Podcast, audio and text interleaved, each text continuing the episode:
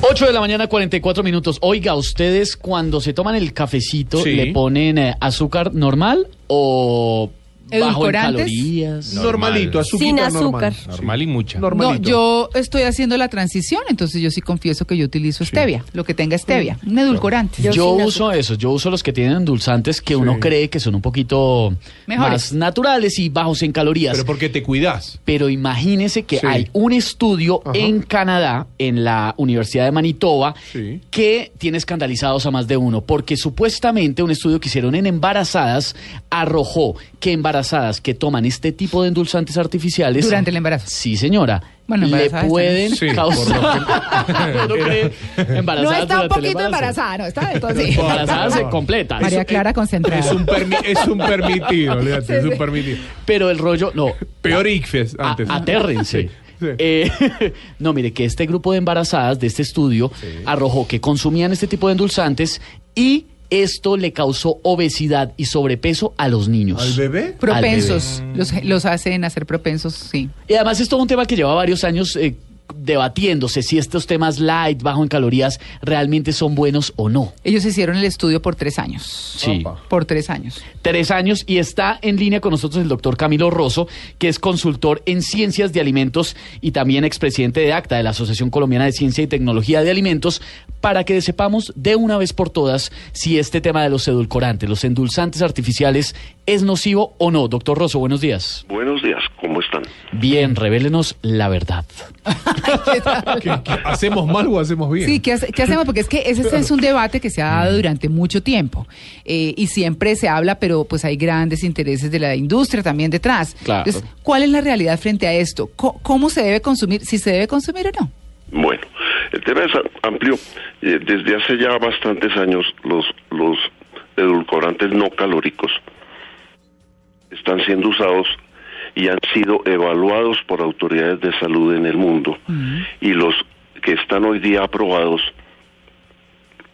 se en, en el- en los términos en que se consumen, me refiero a la cantidad de edulcorante que haya por una porción de bebida, no dan ningún riesgo para la salud en condiciones normales de consumo. ¿Y cuáles son las condiciones normales de No consumo? sé, de golpe un vaso de, hablemos pues de gaseosa en términos general, Mm. un vaso a- al día, es decir, habrá gente que se puede tomar la botella de dos litros o de tres, pero ese no es el, el, el Bueno, normal de pero en el caso del cafecito, por ejemplo, que es tan común y tan normal en todas las oficinas. O un juguito. Sí.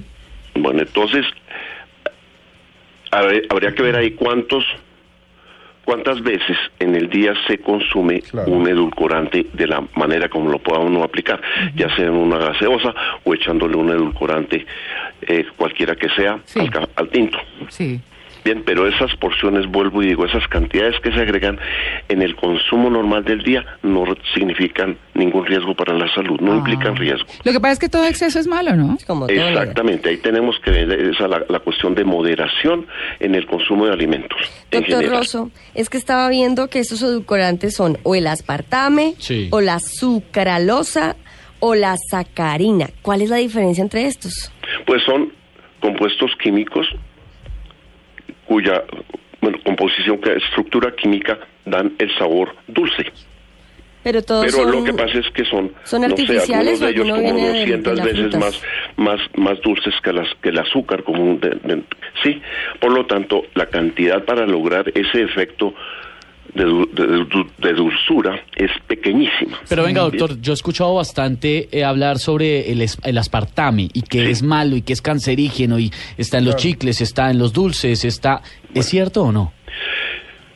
Está aprobado por la Organización Mundial de la Salud y la FAO en lo que se llama el Códex Alimentarios, el Código Alimentario que es seguido en todo en todos los países del mundo, porque todos somos miembros de Naciones Unidas y la FAO y la Organización Mundial de la Salud son las organizaciones de las Naciones Unidas encargadas de la salud y de la agricultura y de los alimentos. ¿Y usar Está miel de aprobado por abejas la, es bueno? la Comunidad Económica Europea, por la FDA en los. Estados Unidos, por Japón, por, No, Eso falta hasta por el Papa. Sí.